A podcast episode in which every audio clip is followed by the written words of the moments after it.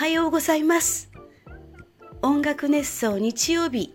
今日は1月の21日日曜日担当の島宮英子です。今実は朝の日曜日のね朝の5時53分です。5時53分にこれを撮っています。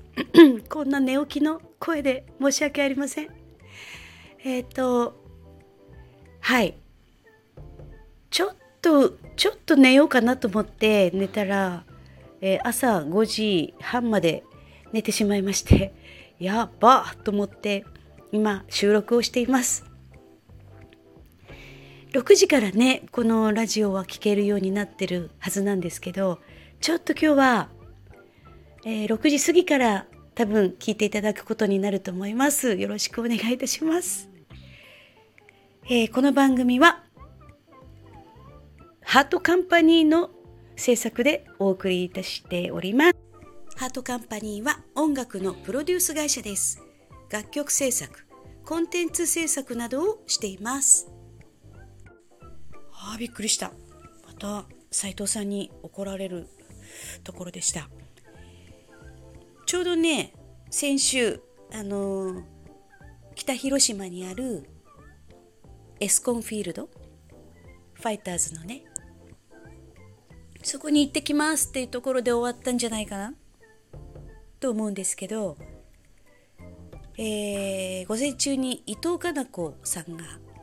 札幌にやってまいりましてでクワドリフォリオというね私の別ユニットがあるんですけど伊藤かな子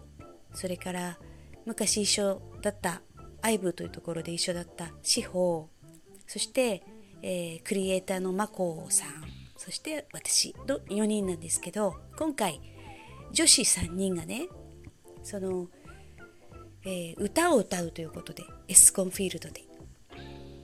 エスコンフィールドで歌うって言ったらちょっと聞こえがすごいですけどあのーまあ、歌ったんですよ。確かに間違いなくエスコンフィールドで歌ったんですけどそのためだけに「ファイター」というね曲があってそれを歌うためにねかなこちゃんが来てくれたんですよ。東京から。私がねあの西講演会っていうファイターズを応援するねところに私もメンバーとして入ってるんですね。まあそんなご縁もあってなんですけどね。あの立石直之さんというね元プロ野球選手なんですけど北海道日本ハムファイターズのベースボールアカデミーっていう、まあ、子どもたちにを教える野球を教えるというのコーチをされている方とかねあとは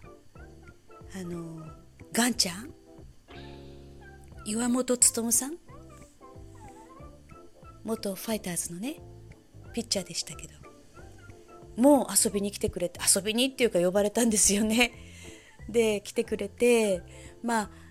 そうですね15分ぐらいいたかな。みんなと一緒に集合写真撮ったり個別で写真撮ってもちろん私たちも撮りましたけどあのまあやっぱり違うね。オーラが違うなんか。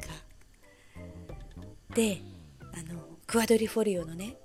アルバムあるんですけど持ってきてたんですよ。それをガンちゃんにパッて渡しました。その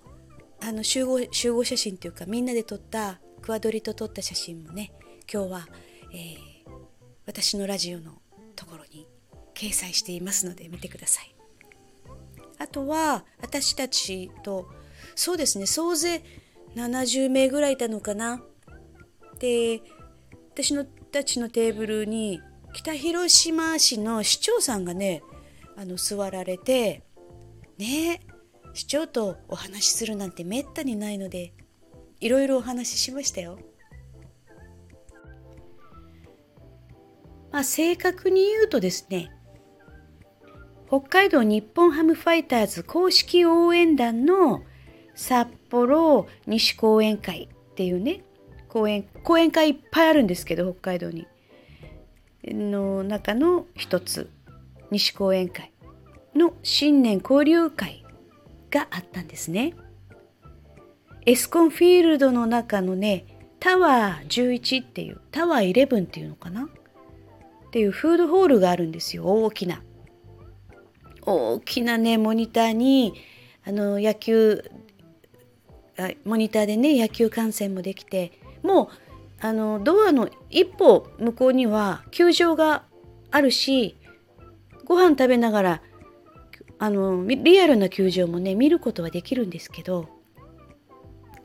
でもちょっとこう奥まるとね見えないのでそのためにでしょうねすごい大きなあの映像がね映し出されるところがあってそこにね私たちの「ファイター」っていう歌をねあのの歌詞をね全部出してくださってその応援団の皆さんもねまあノリノリでその歌詞見ながらね歌える場部分はあるんですよね。ファイターズとかねそういうところを歌ってくださったりしてまあ楽しかったですね。はい。そもそもなんで、えー、西講演会西公園会っていうのは西ってついてますから札幌の西側なんですね。で私西側には住んでないんですけど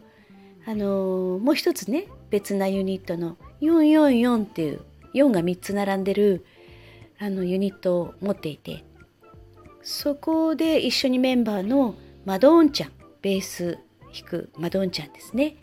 マドーンちゃんがえー、そこのファイター西講演会の、まあ、リーダー的なママを紹介してくれたんですよ。で、去年、そちらで、そちらでっていうのはそのママはね、お寿司屋さんを経営されていて、ことにでね、大和屋さんっていうお寿司屋さんなんですけど、そのね、3階建てか4階建てか、大きなお寿司屋さん。すっごく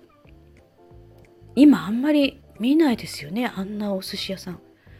であのとにかく大きいお寿司屋さんなんですね。でそこでね私バースデーライブを去年やらせていただいたんですよ。たくさんねまた来てくださって皆さんお寿司食べながら私のライブを見るっていう感じでね。で本当に名物おかみなんですよ。まあ弁は立つしね、切符はいいし、太っ腹だし、あの、まあ、愛が溢れてるっていうか、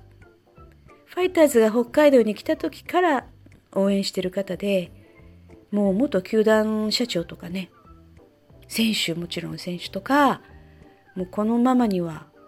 一目置いてるような感じですよね。そんな存在です。でね、ママは、みちるママはね、この私たちの「ファイター」っていう曲をね